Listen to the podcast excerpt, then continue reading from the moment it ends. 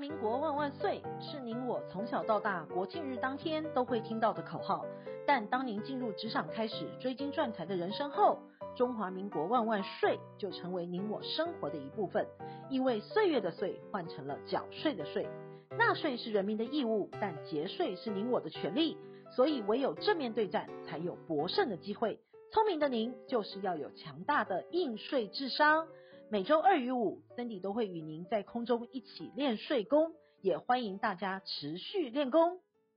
大家好，欢迎回到想睡的单元。昨天是令人心碎的一天，二十七亿的威力彩一注独得了。相信很多人都有参与集资的活动，但为什么财神爷没有眷顾到我们呢？或许是我们不够努力，也或许是还没轮到我们。但与其我们靠老天，不如靠我们自己。疫情之下呢，消费模式改变，学习方式也可以很多元。过去我们透过包装媒体来学习新知，近期也可以透过声音也可以学习到。想税的 Podcast 呢，从去年十一月底推出了不动产节税妙方、信托规划以及每个月的资产配置建议等相关的议题，希望可以让您了解税务，及时更新市场的动态，成为市场领航人。而缴税是人民的义务，但节税是你我的权利。那要怎么做才可以达到省税的目标呢？市场的标的有很多，要怎么配置才能让你有稳定的现金流呢？其实赚得多并不厉害，能省下税的才是高手。只要你有税法上或者是法律上的问题，都欢迎来信或者是在脸书上面留言告诉我们，具体写下您的问题以及需求。一经采用播出呢，我们将赠送《传财家业世世代代》一书，让您的税务知识更上一层楼。本周我们整理了以下的重点新闻，为您一一做说明。第一，欠税数百万骗游日港澳，复遭管收。第二，企业参与建屋，税事 mega 多。第三，零零七男星身家四十五亿，遗产一毛不留给子女。第一，欠税数百万骗游日港澳，复遭管收。我国税收呢也创了新高。根据财政部公布最新的税收统计，今年七月的税收高达了五千六百七十三亿元，写下历年来的单月新高。前七月的累计税收呢达到一兆八千零三十六亿元，也创下历年的同期新高。这都要归功于税务人员的努力。过去呢，我们因为疫情，不少人投入了网络生意，但是要注意税务上面的风险，因为过往透过脸书或者是个人网拍的生意，销售货物单月达到八万元以上，或者是劳务四万元以上者，就要申报税籍。但是呢，大多数都是没有申报的，逃漏税相当的严重，再加上国税局的人力有限，难以查核线上逃漏税的案件。因此呢，财政部近期完成了预告新电资条例子法规以及大数据查税的法源。自今年十二月起，年收款超过了四十八万元的电子支付机构，必须要申报实际的收款人身份、交易的款项记录，内容要包括名称、注册的国籍、登记的证照、核准设立的文件、联络方式，还有支付的工具、金额、币别、时间等，给财政部以作为查税的依据，并作为大数据查核网络交易课税的内容。而电资子办法呢，是要求交易人身份以及交易的款项，不会要求交易的物品资料。主要的用途呢，也用于税务以及关税的查核。此外呢，依据税捐稽征法第三十三条以及关税法第十二条的规定，税捐稽征法以及海关人员对于电资机构提供的资料，必须要绝对的保密，以免个资泄露。税收增加呢，人民的荷包也增加了。我国一百一十年每人基本生活费调整为十九点二万元，较前一年大幅提升了一万元，调幅创史上最高。减税的利益呢，有望突破百亿元。超过两百一十万户受惠了。如果是以五口之家适用综所税十二趴的税率来说，基本生活费呢，有望让家庭节税了三点三六万元。您说这是不是很有感呢？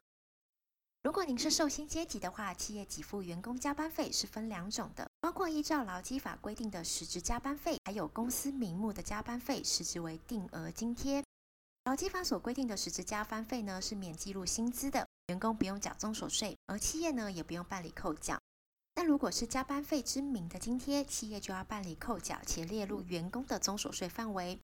举例来说呢，台北市一家公司自一百零七年起与一名员工约定每月的薪资是十万元，另外按月额外给付加班费二点五万元。但是该公司呢仅申报扣缴员工月薪十万元。国税局经查核后发现，不论该员工加班的时数多寡，公司都是核发加班费二点五万元。因此认定为薪资的津贴，公司需要补报扣缴，并缴短扣缴的税款四点五万元，同时裁处三倍以下的罚锾。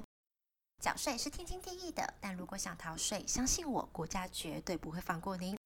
近期有个个案呢，郭父的丈夫利用女儿的名义成立了记账室事务所，纳税的义务人登记为郭父。九十五年夫妻离婚了，同年申报综合所得税时，郭父漏报了所得七百九十五万余元。九十九年度国税局查获逃漏税，要求补缴欠税两百四十六万余元，并处以一倍的罚款，共需缴纳五百三十一万余元。一百零五年呢，郭父办理了分期缴纳，却一期都没有缴。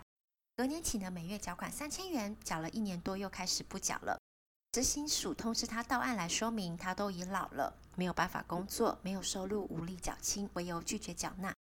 但行政执行署新北分署暗中搜证，发现了五年来先后到了大陆、香港、日本、韩国、澳洲等国家度假，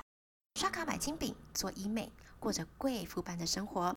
前天通知他到案说明人双手一摊，没钱，摆明就是要欠税。执行官手握消费的证据，告知他向法院申请管收，吓得他在五分钟之内花了至少五万元请律师来，但仍遭新北地院裁定管收三个月获准。第二，企业参与建屋税是没嘎多，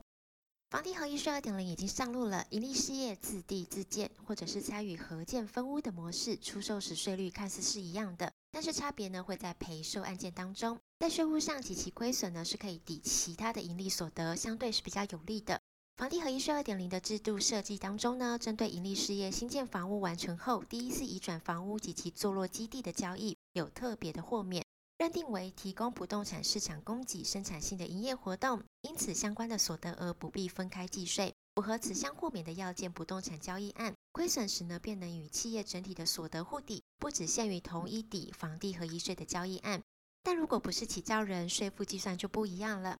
如果企业只是拿着自有的土地找其他的建商合建分屋、合建分售，或者是合建分成，于土地开发后销售房地，则会落入房地合一税二点零的适用范围。相关所得呢，应采分开计税。举例来说呢，假设 A 公司去年在房地交易之外另有三百万元的所得，但却有一笔房地交易赔售五十万元。若 A 公司呢为自地自建的起造人，当年度的所得呢便能抵减五十万元，仅有两百五十万需要课税。但如果 A 公司呢，仅是与人合建分屋，未担任起造人的，当年度的盈利所得呢，仍要依照三百万元来计税。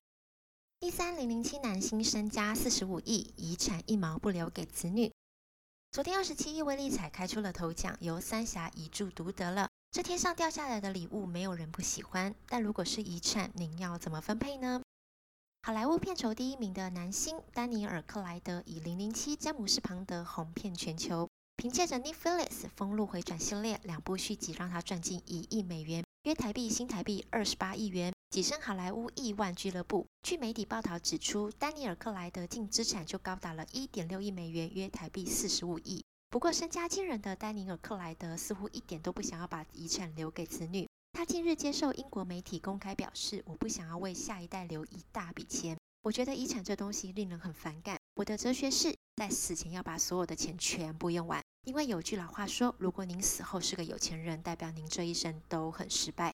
香港知名的二代郑欣宜是沈殿霞以及郑少秋的女儿。沈殿霞在九十七年离世之后，生前留下了遗嘱，因为担心当年只有二十一岁的郑欣宜不懂得规划金钱，要求三十五岁之后才能动用港币六千万元（约台币二点三亿元）的遗产。因此，郑欣宜一度穷到户头只剩下港币二十六元（约台币一百零四块）。但她没有因此达到，这几年渐渐走出自己的路。郑欣宜因为妈妈遗嘱的缘故，在三十五岁前每月仅能从遗产里面提领港币两万元使用，但在高物价的香港根本不够用。不过她没有求助于生父郑少秋，而是谨记妈妈的教诲，好好的工作，努力做个有用的人。因此她投入喜爱的音乐事业，靠着一曲《先哭为敬》攻占了多个排行榜冠军的宝座，成绩相当的亮眼。而按照沈殿霞的遗嘱，今年三十四岁的郑欣宜再过一年就能继承妈妈的遗产。但或许对现在的她来说，更值得骄傲的是，她没有在妈妈巨额财产金援的状况下，也能不再纠结于外界对她身材的批评，自在的在舞台上展现明亮的一面。相信这也是沈殿霞生前最想看到的样子。今天我们整理了上周重要的税务新闻，让您轻松掌握新闻的重点以及市场的脉动，希望可以让您了解税务，及时更新市场的动态，成为市场领航人。想了解更多的省税妙招，请订阅“享税 Podcast” 并追踪卓越的粉丝专业。我们会在上面提供最新的税务重点以及市场的脉动，让您成为人生的大赢家。也感谢想粉的收听以及支持。我们推出想税的好康，开放甄选想税的专题。你有特别想要了解的内容，或者是法律上的问题，请在卓越的粉丝专页上面，或者是透过 email 的方式联络我们，具体写下您的问题以及需求。一经采用播出，我们将赠送传财家业世世代代一书，让您的税务知识更上一层楼。本周的税务重点新闻，谢谢您的收听，我们下周空中见。